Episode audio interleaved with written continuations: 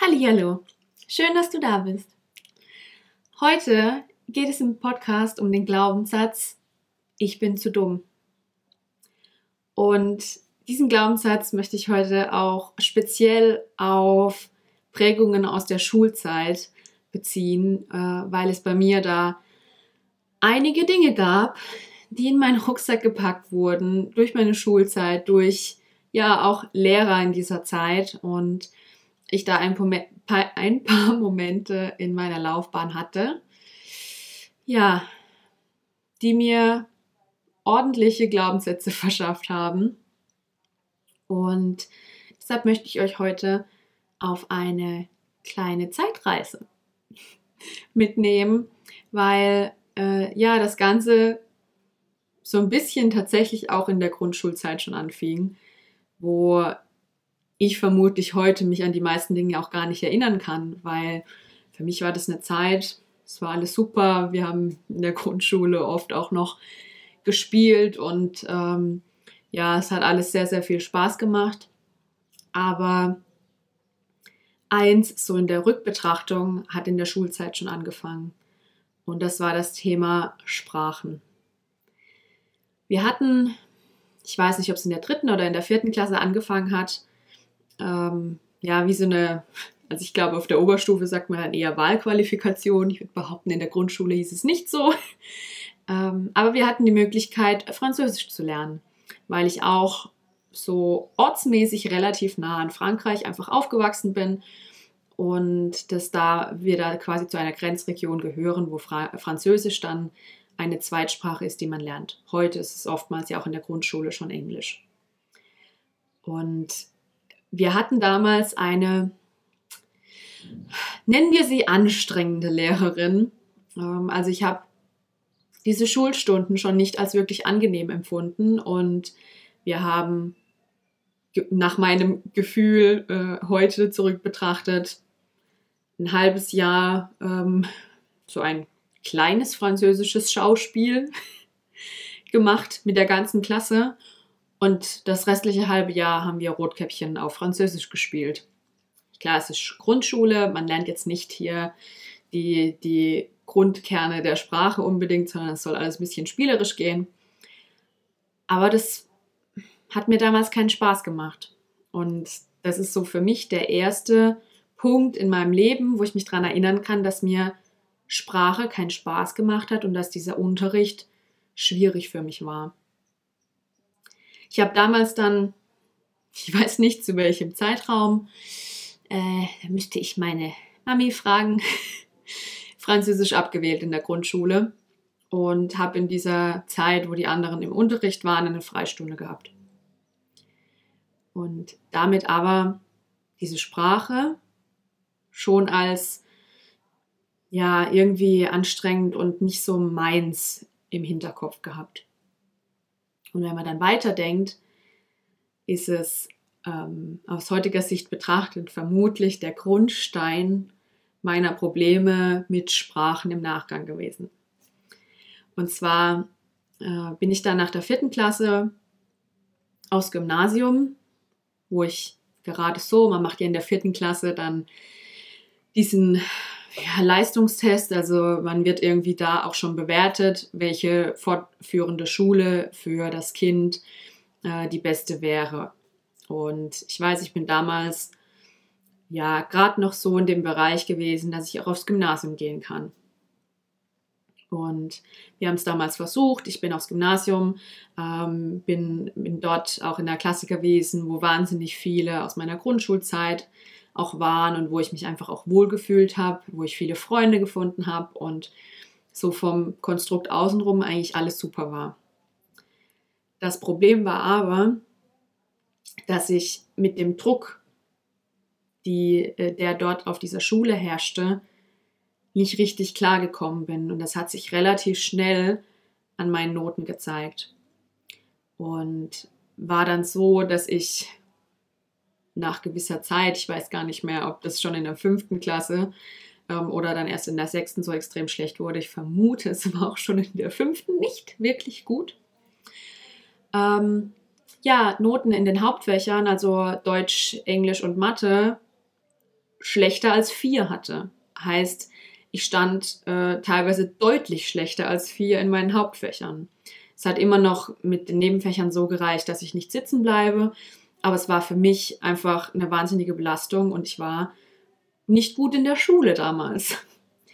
Und da kommt dann auch der nächste Part, was ich mit, mit Sprachen dann in Verbindung bringe, weil ich dort einen Lehrer in Englisch hatte, der ja mich in, in diesem Thema immer wieder und immer wieder bestätigt hat, dass ich sprachlich nicht begabt bin. Und es sah dann so aus, dass wir regelmäßig in den Stunden ähm, am Anfang kurz Vokabeln abgefragt wurden. Und ja, die meisten der Klasse durften das am Platz machen. Und zwei Schüler waren äh, immer an der Tafel. Und einer davon war meistens ich und noch eine andere Schülerin, der es dann auch nicht so viel besser ging. Ähm, aber ich bin regelmäßig vor einer Tafel gestanden und wurde damit konfrontiert, dass ich die Vokabeln nicht konnte und die Art des Lehrers damit auch umzugehen, war nicht sonderlich förderlich für, mein, für meinen Selbstwert, weil er ähm, mir an der Tafel natürlich nicht gesagt hat, oh, wie schade, dass du es nicht kannst, sondern es waren deutlich andere Worte. Und die sind bei einem Menschen, ich meine, wie alt ist man da? Irgendwie zwischen die fünfte, sechste Klasse ist, glaube ich, so 10, 11, 12 das ist eine schwierige Zeit für dich und deinen Selbstwert. Und dann von der Schule noch so einen obendrauf zu bekommen, ist scheiße. Also schöner sagen kann man es nicht. Und so stand ich dann da irgendwann in der sechsten Klasse, hatte wahnsinnig schlechte Noten in Englisch und jedes Mal ähm, so solche quasi Magenschmerzen schon und ich wollte eigentlich gar nicht in diesen Unterricht gehen, wenn wir wieder Englisch hatten, weil ich Angst hatte, dass ich mich wieder vor der ganzen Klasse blamiere in diesem Thema. Und in Deutsch war es auch nicht viel besser, in Mathe, das war der ganze Druck, der da aus, von außen auf mich kam, wurde mir zu viel. Und dann, ja, ich weiß, es war keine leichte Zeit. Ähm, aber wir haben dann zu Hause entschlossen, ähm, so zur Halbjahr des sechsten Schuljahres, ich gehe ab ähm, auf die Realschule. Und bin dann eben ja nach eineinhalb Jahren vom Gymnasium auf die Realschule gewechselt. Und das war wie wirklich, als würde man mir zwei Zentner große Steine vom Rücken nehmen. Ähm, die Schule war von jetzt auf nachher so viel leichter. Also es war eine, eine viel größere Leichtigkeit in dem ähm, ganzen, ja, zur Schule gehen, lernen und ähm, auch Arbeiten schreiben, geprüft werden. Und ich habe dann relativ schnell äh, in Englisch sehr, sehr gute Noten geschrieben, in Mathe keine Probleme mehr gehabt.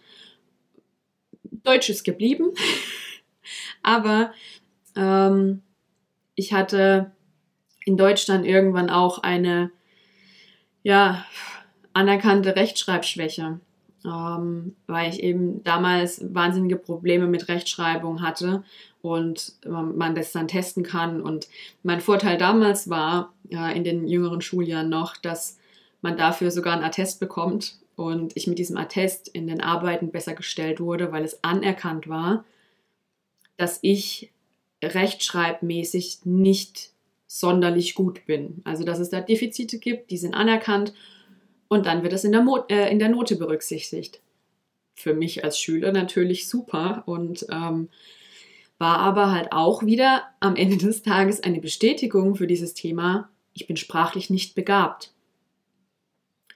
Und so bin ich da dann, das, dieses Thema wird dann auch behandelt. Äh, dafür gibt es dann ganz, ganz tolle Nachhilfestunden, was für mich auch die grausamste Zeit ever war, damals in diese, in diese Sprachschule zu gehen und äh, dieses, dieses Defi vermeintliche Defizit zu bearbeiten, ähm, was aber dazu geführt hat, dass es besser geworden ist und ich ähm, heute da, da keine Probleme mehr habe. Aber ja, dieses, dieses ganze Thema war bis dahin schon so schwer belastet, dass ich gerade durch diese Gymnasiumszeit so viel mitbekommen habe und dann auch, wenn du als Kind in diesem Alter den Schritt gehen musst, eine Schule, eine Schulstufe ja nach unten zu gehen, ähm, ist das für dich schon so ein bisschen, naja, ich bin, ich bin zu dumm fürs Gymnasium. Was natürlich sehr, sehr übertrieben gesagt ist, aber diese Zeit für mich damals so anstrengend war und ich gemerkt habe, ich kann das dort irgendwie nicht, ähm, dass das für mich ziemlich, ziemlich prägend war. Und ich habe dann auf, dem, äh, auf der Realschule einen super Abschluss gemacht. Ich habe am Ende, bin ich in, mein, in meinen Prüfungen, gerade in Englisch, sogar in die mündliche Prüfung gegangen, in die Nachprüfung, um meine Note ähm, noch zu verbessern. Und habe in der mündlichen Prüfung, und ich würde das so gerne meinem damaligen Gymnasial-Englischlehrer aushändigen, ja, in meiner mündlichen Englischprüfung ähm, eine 1,3 gehabt und dadurch in meinem Abschlusszeugnis in Englisch eine 2 stehen. Also so viel zum Thema sprachlich nicht begabt. Ähm, ja, meine, meine Beziehung zur Sprache quasi in der Realschule schon deutlich verbessert. Dann kommt aber quasi der zweite Akt, weil ich habe ja dann eine Berufsausbildung gemacht und in dieser Berufsausbildung im schulischen Teil hatten wir auch Englisch ähm, und haben dort Business Englisch gelernt. Das ist nochmal eine ganz tolle, besondere Form. Und ich bin damals wieder in dem Unterricht gesessen mit meinem Glaubenssatz auch, ich bin sprachlich ja nicht begabt, ich kann das einfach nicht, ich bin zu dumm dafür, ähm, dass ich da wieder wahnsinnige Probleme bekommen habe. Und mein Englischlehrer damals, äh, es gibt, gibt einen Dialog, den werde ich nie vergessen. Wir haben wochenlang gefühlt äh, Tests über, über die gleichen äh, Phrases, also so äh, komplette Sätze quasi geschrieben, weil der Durchschnitt in der Klasse jedes Mal so schlecht war. Also er hat, wir hatten, ich weiß nicht, wie viele es insgesamt waren, ob es 50 Sätze waren äh, in, in Business Englisch, wo halt so Standard-Flauseln einfach waren. Ähm, und wir haben diesen Test zum ersten Mal geschrieben und der Klassendurchschnitt war einfach unfassbar schlecht. Dann hat er gemeint, okay, wir schreiben ihn nochmal. Der Klassendurchschnitt war immer noch schlecht. Er hat sich erhofft, je häufiger er schreibt und wir quasi je länger wir Zeit haben, diese Sätze zu lernen, desto besser werden wir. Und für mich war das einfach unfassbar schwer, komplette Sätze da zu lernen. Ich kann gut Englisch reden, aber diese kompletten Sätze haben mich einfach kirre gemacht. Und für mich war auch der Ansporn, das zu können, nicht so groß, weil ich ja für mich selber schon wusste, naja, ich bin halt einfach sprachlich nicht so begabt.